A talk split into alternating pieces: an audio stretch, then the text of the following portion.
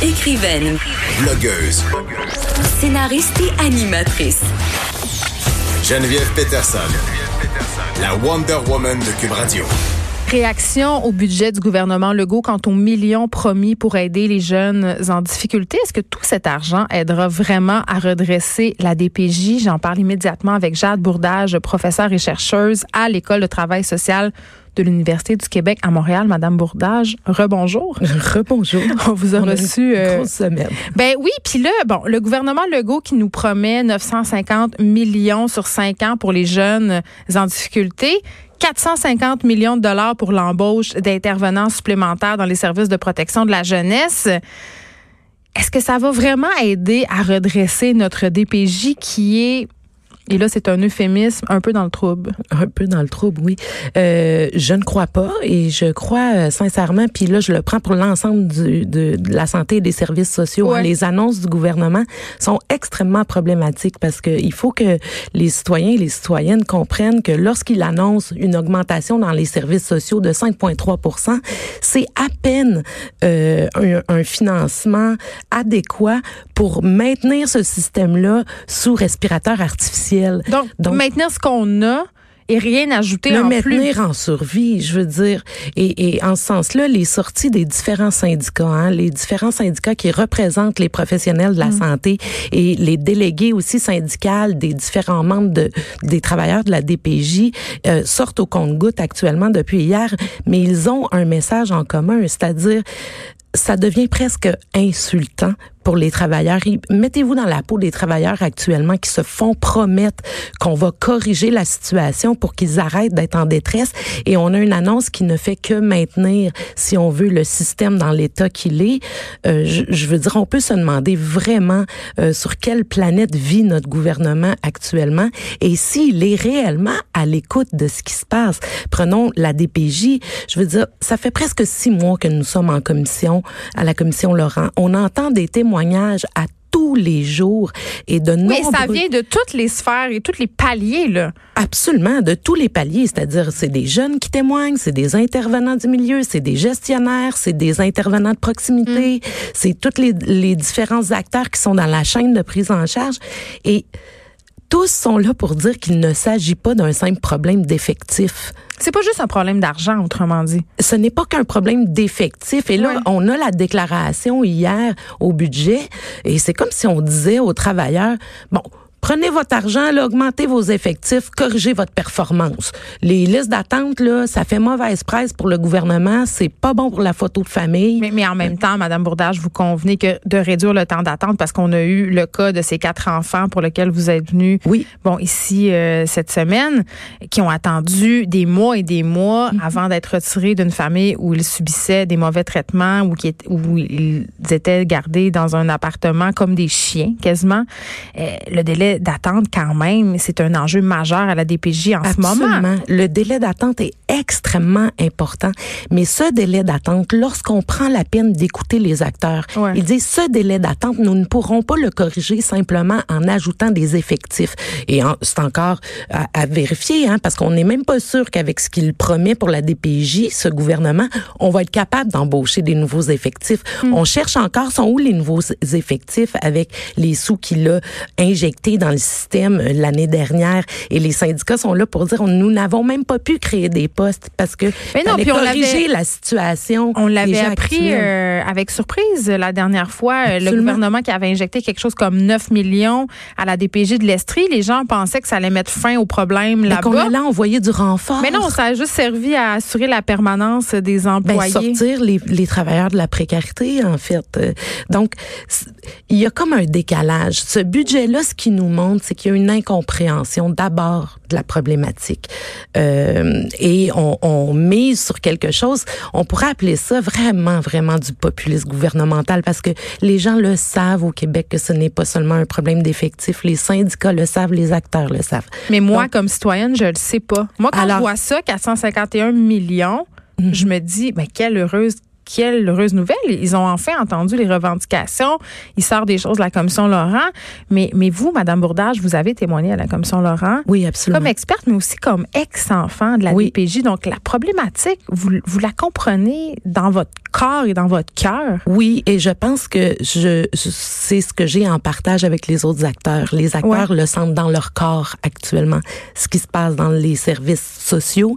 Et puis, euh, je, je dis, il y a quelque chose de particulier, c'est-à-dire à la fois un mutisme de notre gouvernement qui transpire dans ce budget-là, euh, une incompréhension des réalités de terrain et une courte vue également. hein. Il y a certains intervenants, j'ai entendu, qui disaient c'est un budget très conservateur. Pourquoi? Euh, Dans le sens, pas d'orientation politique. Non, hein, non, c'est pas de à ça court- dont je à parle. court terme. Mais à court Disons terme, court parce que on ne fait que garder ce système-là sous son respirateur artificiel.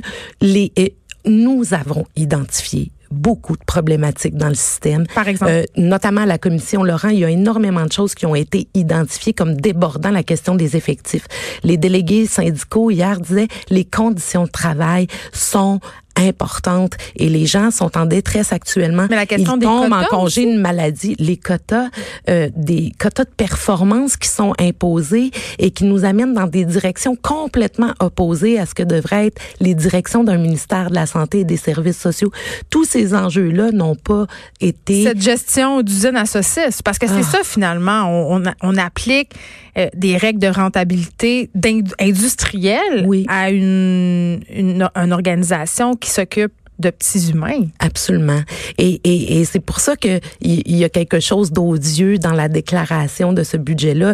Bien sûr, eh, ça reste très très flou hein, la répartition du budget. Là, Euh, on- tout le monde essaye de fouiller un peu, ça va avoir de l'air de quoi cette répartition-là parce que c'est pas très clair. Mais ce qu'ils disent, en fait, on le dit, le réduire les délais d'attente et les délais d'intervention, augmenter les services pour les jeunes et les familles, ça, c'est quand même important, je trouve, de souligner parce que c'est quand même un problème. euh, J'en discutais avec Maître Valérie Assouline, qui Oui. représente beaucoup d'enfants de la DPJ. Souvent, on n'agit pas beaucoup en prévention. C'est-à-dire qu'on pourrait, évi- on pourrait éviter bien des incidents malheureux si ces familles-là qui éprouvent des difficultés étaient accompagnées adéquatement. Je pense que ça, ça a été quand même souligné à gros traits dans le cadre de la commission Laurent, Madame Bourdage. Absolument, ça a été souligné à gros traits et ça fait des années aussi que les organismes communautaires en parlent, les services de première ligne en parlent, les écoles. Je veux dire, on a une situation là Hmm. explosive entre les mains. Euh, vraiment. Et puis, quand je vous dis que il, il est de courte vue, ce gouvernement-là, c'est imaginez-vous qui voudra se former dans les prochaines années pour aller travailler dans ce secteur-là? Hey, c'est il faut avoir une vision à très long terme.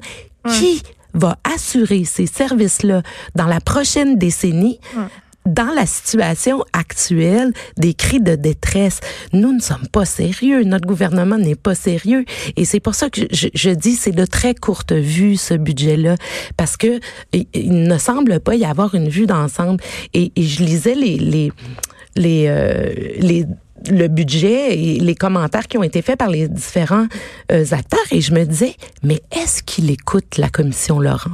Ce gouvernement Ben là, quand même, Monsieur Carman qui nous qui nous apprenait, en tout cas, je sais pas si c'est vrai parce que j'ai trouvé ça très étrange qu'il avait appris la situation de ses quatre enfants Oui. gardés pendant des mois, euh, multiples signalements dans les journaux comme tout le monde.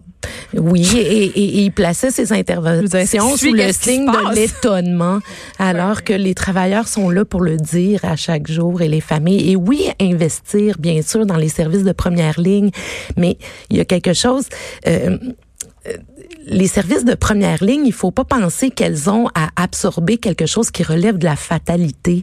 Enrichir nos familles au Québec, c'est important. Ça fait partie de cette problématique-là.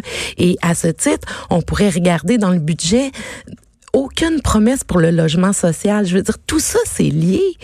Enrichir les familles. Oui, ce n'est qu'un symptôme de la Ah. misère humaine et de la détresse psychologique et sociale dans laquelle sont plongés bien Oui. les Québécois, bien les Québécoises. Puis évidemment, moi, je l'aborde pas en tant qu'économiste. Et je pense qu'il y a des économistes critiques au Québec qui ont fait des des sorties. économistes humains aussi, Madame Exactement, qui sont c'est capables de pour voir ça l'enjeu humain. que je dis, il y a des économistes critiques qui se sont penchés sur cette question-là hier et ils disaient, mais ma foi, c'est c'est incroyable parce que à la fois ils nous proposent ce budget-là et à la fois il arrive sur la place publique en vantant le fait qu'il a accumulé une marge de manœuvre exemplaire.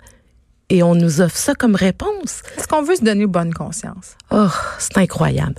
Euh, je, je- je pense que il y a quelque chose qui relève euh, du mensonge, du mensonge, littéralement un mensonge politique envers les En temps, citoyens et les croire- citoyennes je- québécoises. Je peux pas croire que qu'au gouvernement euh, Legault, on est insensible à la cause des enfants qui sont victimes d'abus.